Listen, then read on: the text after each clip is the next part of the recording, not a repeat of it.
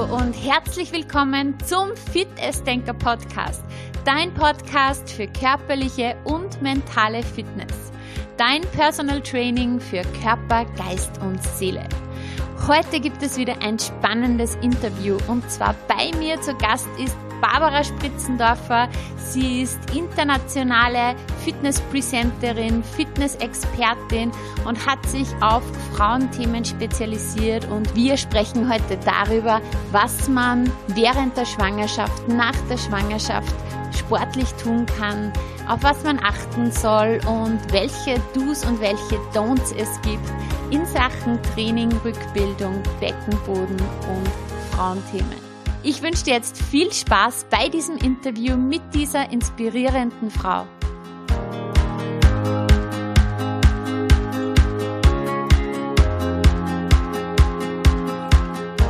Hallo und herzlich willkommen, liebe Babsi, zum Fitness Denker Podcast. Ich freue mich so, dass wir es geschafft haben und dass du dir heute Zeit genommen hast und dass wir sprechen über Training vor, während, nach der Schwangerschaft und einfach, ja, verschiedenste Frauenthemen beschäftigen.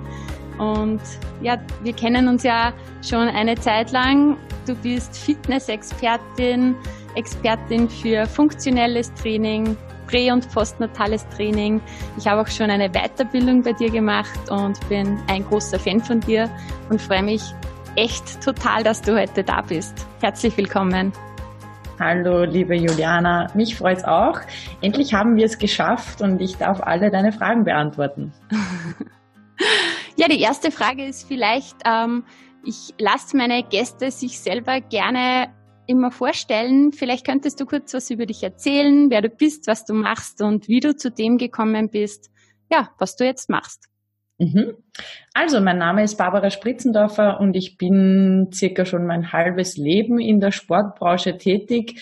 Ähm, habe mit 18 Jahren äh, angefangen, in den Group Fitness Bereich quasi einzusteigen und dann alles von Tipo und alle möglichen Powerkurse quasi ähm, durchprobiert und war da auch ein riesengroßer Fan ähm, bis ich dann mein erstes Kind bekommen habe, drei Jahre später mein zweites Kind und dann eben äh, auf das Thema prä- und postnatales Training gestoßen bin, weil es mich eben auch selbst betroffen hat. Und ähm, seitdem habe ich quasi meine Leidenschaft entdeckt und äh, liebe den Beckenboden, liebe die Körpermitte, weil ich halt auch gemerkt habe in den Schwangerschaften, was passiert mit dem Körper, ähm, wo fehlt quasi die Aufklärung, wo, wo fehlt das Wissen bei den Frauen, was kann man tun, äh, Do's and Don'ts, wo ich einfach ganz viel auch selbst erlebt habe, also wo ich mich dann äh, in das Thema hineingestürzt habe und dann irgendwie auch gesehen habe,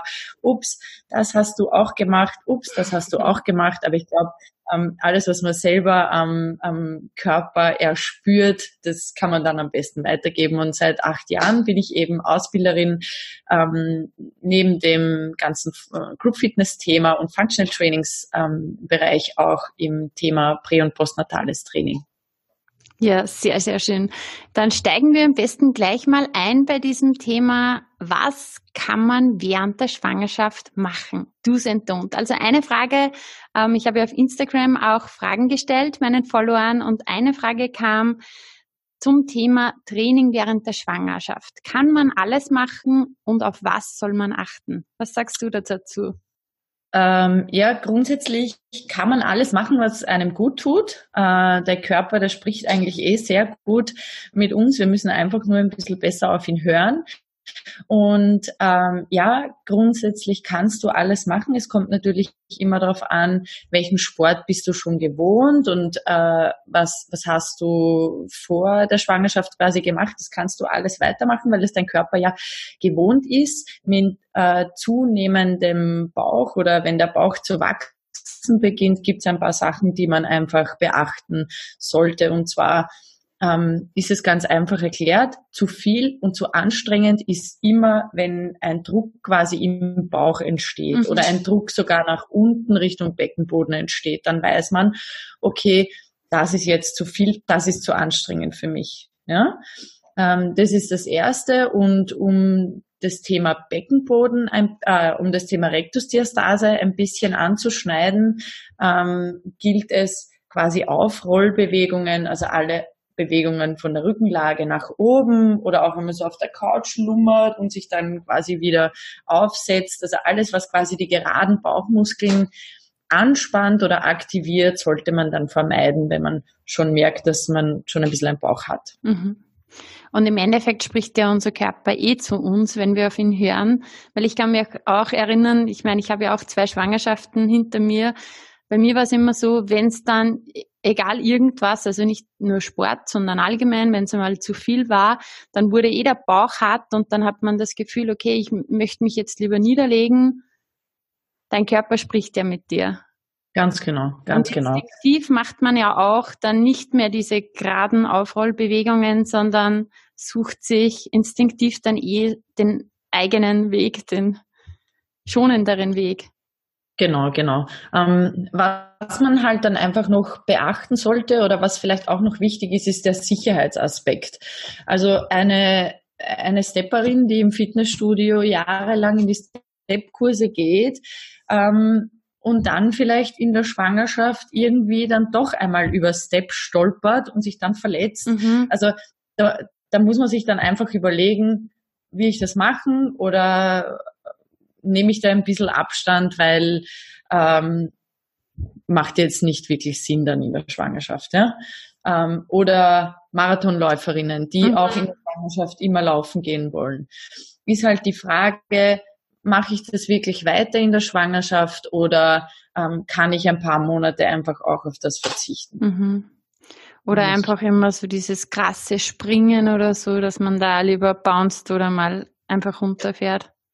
Ganz genau, ganz genau. Ja. Also wenn man es wirklich braucht, ich sage immer, es kommt immer aufs Warum an. Was ist das Warum mhm. des Ganzen? Brauche ich es unbedingt, damit mein Kopf frei wird oder äh, quasi der, das psychische Thema da irgendwie dahinter ist, dann äh, findet man vielleicht nicht wirklich eine Alternative, aber wenn man das quasi für den Körper macht, dann sollte man wirklich beachten, in der Schwangerschaft mache ich nur Dinge, die quasi die Muskeln erhalten, aber jetzt nichts Neues auftrainieren. Mhm. Mhm.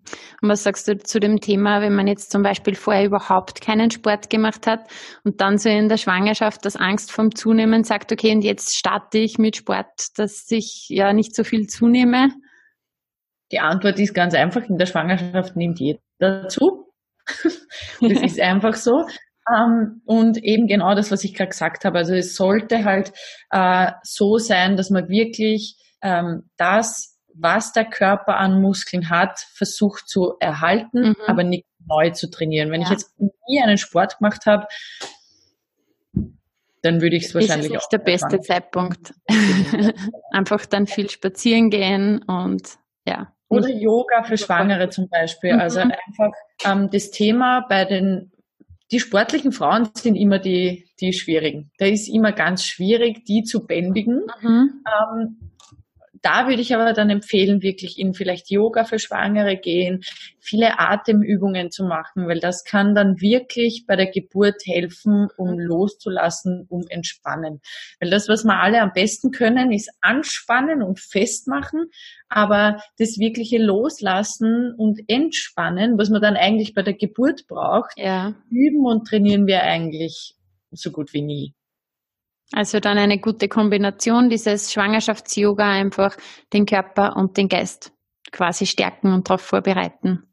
Genau, entspannen, loslassen, üben. Genau, weil das lernen einen dann eh später, sowieso die Kinder spätestens, dass es nicht ja. immer so läuft, wie man das glaubt. genau, genau, ab Tag eins, wenn das Baby da ist. Ist alles anders. Aber auch schön. Okay, und dann ist das Baby da und dann kommt irgendwann so diese Frage, okay, ähm, und was jetzt? Dann steht die genau. Rückbildung sozusagen an. Genau. Ähm, und dann haben wir quasi von Mama Workout einen Regenerationsplan entwickelt. Ähm, das ist ein, ein Heftchen, wo Übungen für die ersten sechs Wochen nach der Geburt quasi drinnen stehen. Also ähm, der beginnt, glaube ich, ab Tag fünf nach der Geburt ja. mit Wahrnehmungsübungen. Das heißt, äh, es sind einfach Übungen, um den Beckenboden und die Körpermitte wieder aktivieren zu lernen, also wieder quasi nur dieses Erspüren vom Beckenboden wieder geübt wird. Sind jetzt keine Kraftübungen, sind keine Übungen, die quasi wieder jetzt ein Sixpack machen, sondern also wirklich nur Wahrnehmungsübungen, weil muss man sich so vorstellen, dass während der Schwangerschaft quasi der Beckenboden ähm, wirklich ganz, ganz viel äh, Druck ausgesetzt ist und auch ähm, quasi lernt, weiter zu werden, breiter zu werden, nachzugeben. Der Beckenboden kriegt ähm, quasi in der Schwangerschaft auch, auch Löcher, damit es halt auch möglich ist, quasi ähm, ein Kind zu gebären. Und das muss ich danach auch wieder ganz langsam erst äh, rückbilden lassen. Und das passiert eben den ersten sechs Wochen nach der Geburt mit diesen Wahrnehmungsübungen, wenn man es möchte, und danach im Rückbildungskurs. Mhm. Jetzt kann ich mich jetzt ähm, erinnern, also bei mir, ich habe ja auch einige Dinge nicht immer ganz optimal gemacht und als ich dann mein erstes Kind bekommen habe und ich habe damals selber nicht wirklich so viel Sport gemacht, nicht regelmäßig und dann hieß es im Krankenhaus, okay, und jetzt komm zurück ähm, Bildungsgymnastik. Und ich habe mir damals gedacht, boah, freut mir eigentlich überhaupt nicht, weil ich bin müde, ich möchte bei meinem Kind sein, mir tut alles weh. Ähm, ich kann mir jetzt gerade gar nicht so vorstellen, dass ich da jetzt was mache für meinen Körper. Also das war irgendwie so vom Gefühl her noch viel zu bald. Aber es ist mhm. trotzdem wichtig, dass man das macht.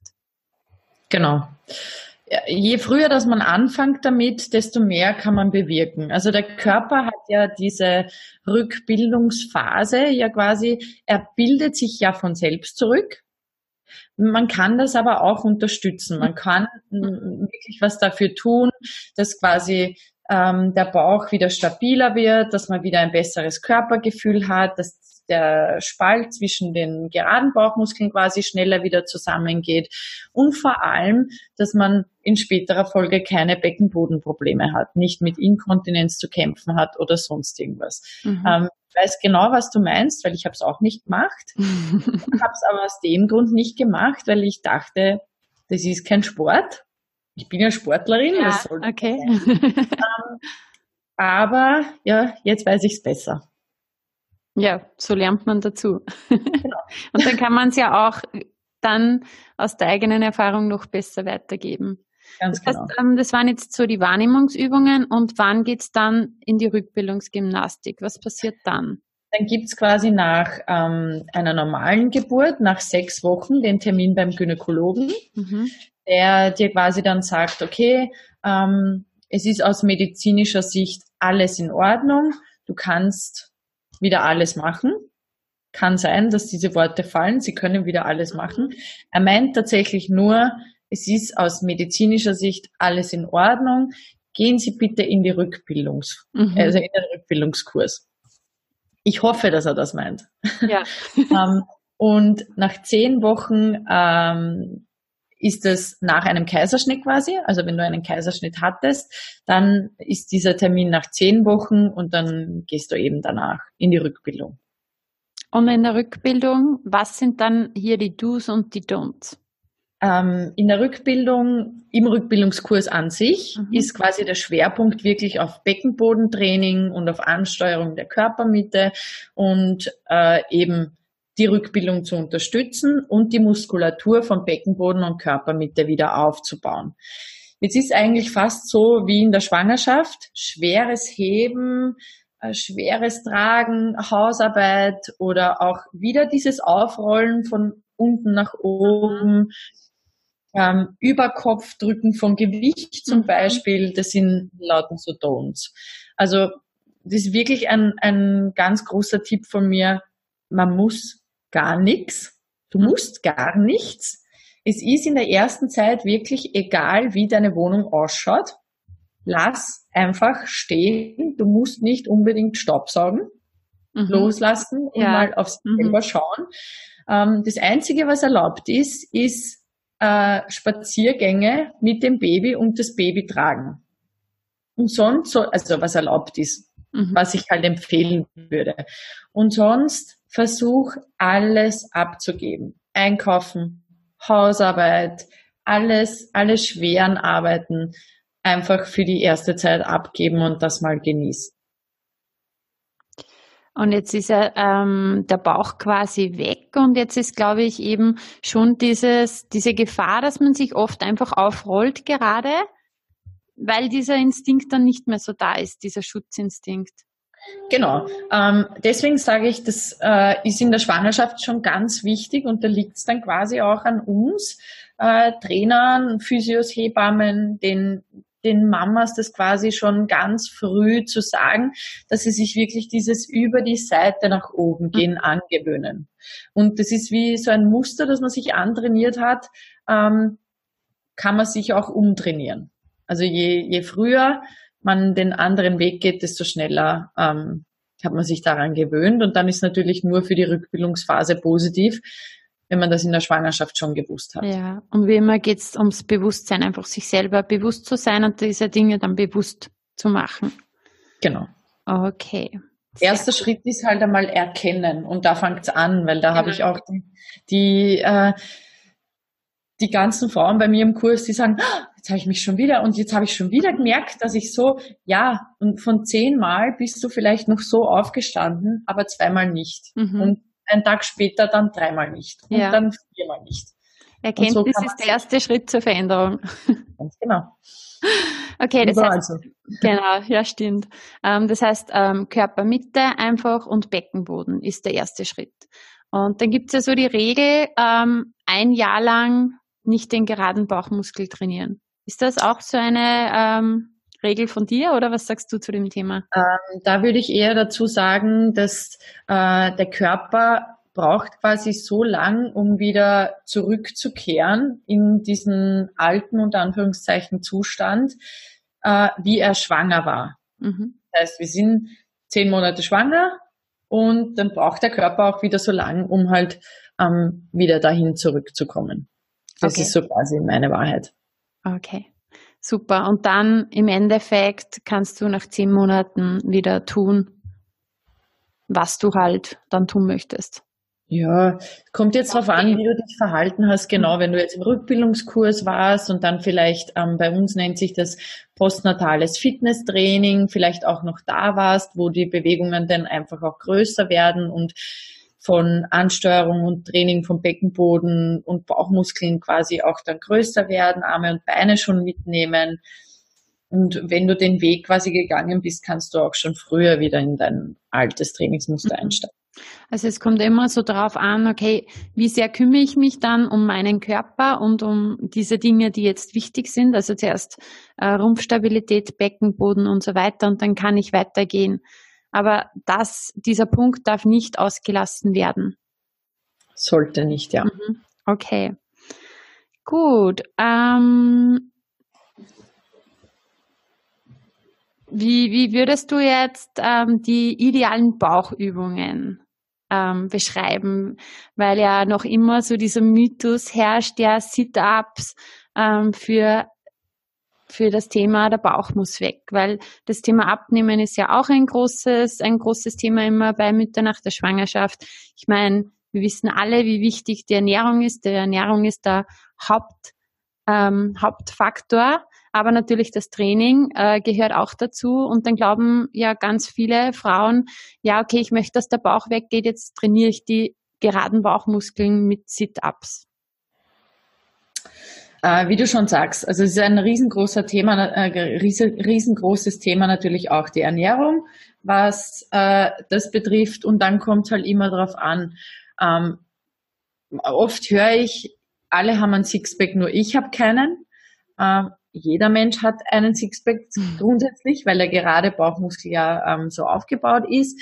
Bei den einen sieht man ihn halt und bei den anderen nicht. So, das ist jetzt das erste Thema. Und ähm, das zweite Thema ist quasi, dass wir noch einen Muskel haben, und zwar ist das der Transversus Abdominis, der quere Bauchmuskel. Der ist quasi unter anderem mit dem Beckenboden dafür zuständig, dass unser Körper oder Bauch eine schöne Form hat. Ja? Und ähm, es ist eigentlich so, dass man bei einem Sitter, bei einem Crunch diesen Muskel nicht ansteuern kann, beziehungsweise es können die, die wenigsten. Mhm. Das ist wieder so ein Thema wie vorher, wo, wie man das ganz einfach unter Anführungszeichen testen kann, ist, wenn ich diesen Sit-Ups oder äh, Crunch zum Beispiel mache und der Bauch drückt sich raus, dann ist es quasi ein Zeichen für mich, dass ich das nicht stabilisieren und halten kann. Und dann ist eigentlich diese Übung sinnfrei. Mhm. Ja? Ähm, wir haben auch vor kurzem eine Weiterbildung gehabt, also die, wir Dozenten von der Akademie für Prä- und Postnatales Training.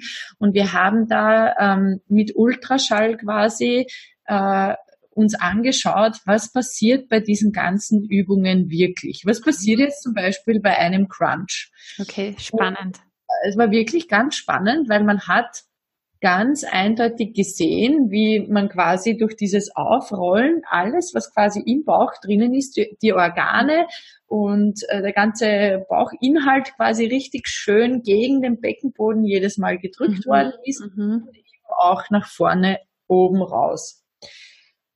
Äh, wenn man das einmal gesehen hat, glaube ich, will man diese Übung wieder. Also es gibt sinnvollere Übungen als einen Sit-up. Zum Beispiel einen Plank. Stützposition? Äh, unter anderem, ja. Mhm. Einfach, ähm, wo einfach ganz viele Muskeln stabilisierend unterstützen. Genau, das ist ähm, sind. ganz, ganz, es gibt ganz viele gute Übungen. Ich könnte jetzt 20 aufzählen wahrscheinlich, aber wichtig ist da wirklich ähm, zu wissen, dass es darauf ankommt, den Beckenboden und den queren Bauchmuskel quasi anzusteuern. Und mhm. dann sind alle Übungen super geeignet. Ja? Und der, der Sit-Up ist halt eine Übung, der hat eigentlich keinen funktionellen Hintergrund. Erstens. Und zweitens ist es noch ganz schwer, durch diesen Druck jedes mhm. Mal diese Muskeln anzuspannen. Ja? Aber eine Plank Position zum Beispiel finde ich jetzt wieder ganz, ganz schwer auch, um das anzusteuern. Aber Plank Position und die Knie abgesetzt und dann ganz viel äh, Bewusstsein eben auf diese Muskelpartien ist super. Mhm. Ja, sehr cool. Ähm, das Thema Rektusdiastase, können wir das kurz ansprechen, dass du kurz sagst, okay, was das ist? Mhm. Ähm, eine Rektusdiastase entsteht quasi bei jeder Schwangeren. Also jede Frau, die schwanger ist, ähm, hat früher oder später eine Rektusdiastase, weil sich dann eben die geraden Bauchmuskeln durch das Wachsen des Babys im Bauch schieben sich die quasi so auseinander. Und jetzt ist es so, dass die Rektusdiastase bei vielen Frauen in der Rückbildungsphase wieder fast geschlossen wird, also so einen oder zwei Finger breit dann noch ist. Und das ist okay.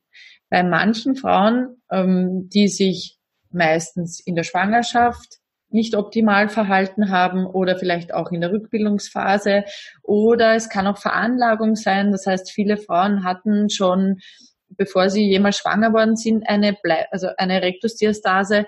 Ähm, man kann dann eigentlich schwer sagen, okay, wovon kommt das jetzt? Außer die Frau weiß, aha, ja, habe ich gleich im Krankenhausbett, war das erste, habe ich gleich Sit-ups gemacht, weil ich wollte ich wollte gleich was für meinen Bauch tun. Mhm, so, dann okay. weiß man es meistens gleich. ähm, und das ist eigentlich wieder das gleiche Thema. Um dem entgegenzuwirken, trainieren wir Beckenboden und den queren Bauchmuskel, weil eben der dafür zuständig ist, dass sich alles wieder zusammenschiebt und auch die Sehnenplatte im, äh, auf Bauchnabelhöhe wieder strafft quasi. Da darf man aber auch nicht verwechseln, weil ganz viele Frauen und die, die kommen wirklich auch zu uns und sagen, ich habe eine Rektusdiastase, Hilfe, mhm, hilf mir mhm. da jetzt. Und in einer Stunde muss das alles wieder gut sein. Das geht meistens nicht. Mhm. Und ähm, was wir jetzt auch bemerkt haben, dass viele glauben, sie haben eine Rektusdiastase, haben aber in Wirklichkeit eine Körpermitteschwäche. Okay. Aber es, es läuft alles auf die gleichen Muskeln raus. Und wie findet man das dann raus, was man hat? Äh, am besten zu jemandem gehen, der das testen kann. Äh, es gibt so einen Test, den man mit den Fingern quasi machen kann. Physiotherapeuten, Hebamme oder einige Trainer. Die Trainer, die bei uns in der Akademie die Ausbildung gemacht haben, die wissen eigentlich, wie, wie man das testen kann. Okay. Und Frauenärzte können das auch? Ja. Okay. Also, also hauptsächlich Physiotherapeuten, gute, gute Trainer und einfach ja, qualifizierte Personen, die sich mit dem Themenbereich auskennen. Genau. Also wenn es jetzt wirklich, äh, wenn man jetzt wirklich denkt, man hat eine Rektusdiastase und der Gynäkologentermin steht an, dann würde ich auf jeden Fall auch die Gynäkologin fragen, weil mehr als, tut mir leid, da kenne ich mich nicht so aus ja. oder es ist ja auch ähm, mhm. legitim. Kann man ja, ja, sagen, aber vielleicht kann sie es ja testen. Und vielleicht hat der Frauenarzt, die Frauenärztin ja dann einen Kontakt, wo man hingehen kann. Ganz genau. Ganz genau. Genau. Fragen kostet nie was. Auf jeden Fall. Ähm, jetzt ist dieses Thema Beckenboden ja gar nicht mal unbedingt nur Thema für Mütter oder für Menschen, die gerade schwanger waren. Ähm, Im Alter ist es ein großes Thema, aber es gibt ja auch schon bereits junge Frauen, die noch nie schwanger waren, die auch schon Beckenbodenproblematiken haben. Wie siehst du das? Gibt sehr viele Betroffene? Ähm, grundsätzlich habe ja ich fast nur mit ähm, Müttern und Schwangeren zu tun. Ähm, aber ja, das habe ich natürlich auch schon mitbekommen. Die Antwort ist eigentlich ganz einfach. Der Beckenboden ist ein Muskel wie jeder andere. Und wenn ich mich nicht um diesen Muskel kümmere, dann wird er eben schwach. Und dann gibt's halt einfach Probleme, die dann dadurch entstehen. Und die kann jeder bekommen. Mhm. Männer, Frauen, junge, alte Menschen, jeder. Also gemäß dem Motto Use it or lose it. Ja, genau. Okay, also auf ins Beckenbodentraining. Ja. ähm, Babsi, du bist ja auch sehr, ähm, sehr versiert in den Bereichen Fitness und Training, ähm, aber auch Ernährung, aber auch, glaube ich, der ganze mentale Bereich, dieses Körper, Geist und Seele ist dir, glaube ich, auch ein großes Anliegen. Mhm. Ähm, was hast du für Tipps irgendwie so für mehr Energie einfach? Wenn, wenn die Menschen einfach sagen, okay, ich fühle mich müde, schlapp, ich habe wenig Energie, mir geht's nicht gut. Was sind so aus deiner Sicht irgendwelche Tipps, ähm, wie man am schnellsten einfach zu mehr Energie kommt? Was glaubst du ist wichtig? Äh, ganz ein wichtiges Thema ist natürlich Ernährung. Es kommt immer darauf an, was esse ich, was stopfe ich in mich rein. Ähm, und da glaube ich einfach, dass eine ausgewogene Ernährung, viel trinken, ähm, macht auf jeden Fall den Körper super funktionsfähig. Dann, äh, ich habe natürlich auch Phasen erlebt in meinem Leben, wo ich einfach psychisch nicht so auf der Höhe war, würde ich jetzt mal sagen. Und ähm, was mir ganz besonders geholfen hat dafür, ist war eindeutig der Wald. Mhm. Also ich war ganz viel draußen spazieren, habe mich ganz viel im Wald aufgehalten. Das ist ja auch bewiesen, dass quasi im Wald Stoffe ausgeschüttet werden, die quasi die Psyche des Menschen positiv beeinflussen. Ähm, und ich habe viel meditiert, das mache ich auch heute noch. Ähm, das weiß ja wahrscheinlich jeder, wenn das dann beginnt, irgendwie alles besser zu werden, dann wird man so ein bisschen scheißig. genau. Aber das Gute ist, wenn man dann weiß, wie man also quasi Wege hat oder Lösungen parat hat, wie, auf die man dann zurückgreifen kann. Und das ist was, was ich äh, jetzt noch immer mache. Quasi in den Wald gehen, wenn ich merke, uh, da tut sich schon wieder was und einfach in die Meditation zurückgehen und ganz bei mir sein. Mhm. Wie funktioniert so für dich Meditation? Hast du da eher äh, geführte Meditationen oder gehst du in die Stille? Genau, ich höre ich höre Meditationen. Mhm. Ja. Aber ganz verschieden. Ja. Es ist auch eine meiner Strategien, also auch beide sicher geführte oder auch mal, ich setze mich hin und ja, lass mal kommen. Aber es ist einfach wirklich so, dass man sich da innerhalb kürzester Zeit wieder so komplett zu sich selber bewegt und einfach wieder in seiner Energie ist und nicht zu viel im Außen. Ganz mhm. genau. Einen Tipp habe ich noch. Ja. Aufhören, alles anderen Menschen recht zu machen. Ah ja, auf jeden und Fall. Tatsächlich auf sich selbst hören und mhm. Entscheidungen für sich selbst zu treffen. Ich war auch jemand, der ähm, sich schwer getan hat, Entscheidungen zu treffen, sondern ich habe immer ganz viel von anderen Menschen abhängig gemacht. Mhm. Ähm, und seitdem ich Entscheidungen für mich treffe und so meinen eigenen Weg gefunden habe, ähm, geht es mir wirklich besser.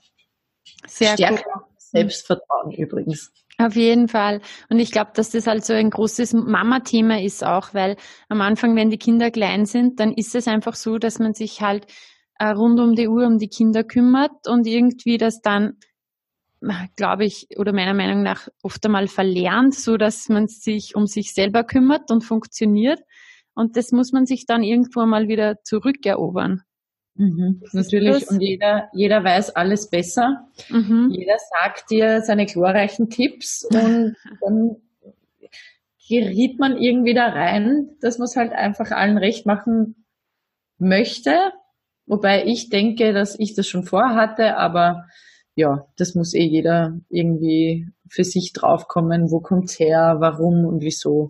Mhm. Sehr ja. cool. Also deine Tipps, ausgewogene Ernährung, viel trinken, dann raus in die Natur, ähm, Meditation, ähm, es nicht allen recht machen, sondern mal das zu machen, was einem selber gut tut und wichtig ist.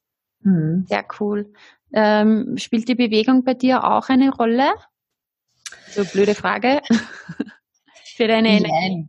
Jein. Also ich habe sehr viel ähm, Yoga auch gemacht in dieser Phase, aber das ist halt bei mir, das wollte ich eh gerade vorher noch sagen, ähm, da ich quasi mein Hobby, den Sport, zu meinem Beruf gemacht habe, habe ich einfach jetzt andere Wege gefunden, um da ähm, irgendwie Frieden zu finden quasi. Mhm. Mhm. Also äh, ist vielleicht bei Menschen, die einen Bürojob haben, ist dann vielleicht der Sport, mhm. sind wahrscheinlich deine Kurse oder meine Kurse das, wo man sagt, ja, da gehe ich hin, ja, das tut mir gut, aber äh, ist jetzt bei mir, steht das ein bisschen hinten an, ja. Okay, weil in deinem Fall du ja eh total aktiv bist, jetzt war es für dich wichtig, in die Ruhe zu kommen. Genau, genau. Mhm. Okay, cool. Was bedeutet für dich Körper, Geist und Seele? Was bedeutet für mich Körper, Geist und Seele? Ähm, eigentlich das Gleiche, was ich gerade gesagt habe. Also ähm, ich brauche einen fitten Körper, ich brauche einen gesunden Körper, äh, um, um funktionieren zu können, um in der Früh aufzustehen, um meine Arbeit machen zu können. Und ähm, das geht bei mir eigentlich alles Hand in Hand. Wenn es mir körperlich gut geht, dann geht es mir wahrscheinlich auch geistig gut oder dann geht es meiner Psyche gut und umgekehrt. Mhm. Ähm, ganz wichtig ist auf jeden Fall, dass man für sich selbst Frieden findet, dass man für sich selbst Dinge tut, die einem einfach gut tun. Ähm, ich habe mal gehört, tu das, was deine Seele nährt. Mhm. Ja, und das sind eigentlich die Dinge, die ich dir vorher gesagt habe. Und dann bin ich für mich ausgeglichen und fühle mich im Ganzen wohl und frei. Sehr schön. Hast du ein Lieblingsbuch? Irgend so ein Buch, wo du sagst, das ist wirklich mein absolutes Lieblingsbuch? Ja, und zwar ist es Mein inneres Kind muss Heimat finden. Mhm. Kennen wahrscheinlich viele, die ja. sich ein bisschen mit dem Thema auseinandersetzen. Unbedingt lesen oder anhören. Ich glaube, es gibt es auch als Hörbuch. Es gibt als Hörbuch, gibt ein Arbeitsbuch dazu, mhm. ähm, wo man eben diese Übungen, die im Buch sind, ähm, ja, mhm. äh, eigentlich habe ich zwei Lieblingsbücher ja. von ja. Ähm, das zweite Buch hat eine Österreicherin geschrieben. Ich weiß jetzt nur leider nicht, wie sie heißt. Alexandra irgendwie noch. Und das heißt No Drama. No Drama. Okay. Das ist echt auch cool. Gibt's auch bei Amazon. Okay, muss ich gleich mal schauen. Ja, liebe Babsi, ich sag vielen, vielen Dank für deine wertvollen Tipps, für deine Zeit und dass du bei mir heute zu Gast im Podcast warst. Sehr gerne. Ich freue mich schon, wenn wir uns wieder mal sehen auf irgendeiner Weiterbildung oder auf irgendeiner Veranstaltung und dann persönlich auch noch mal quatschen können. Wird bestimmt bald passieren. Ich freue mich auch. Alles Liebe. Tschüss. Oh, tschüss.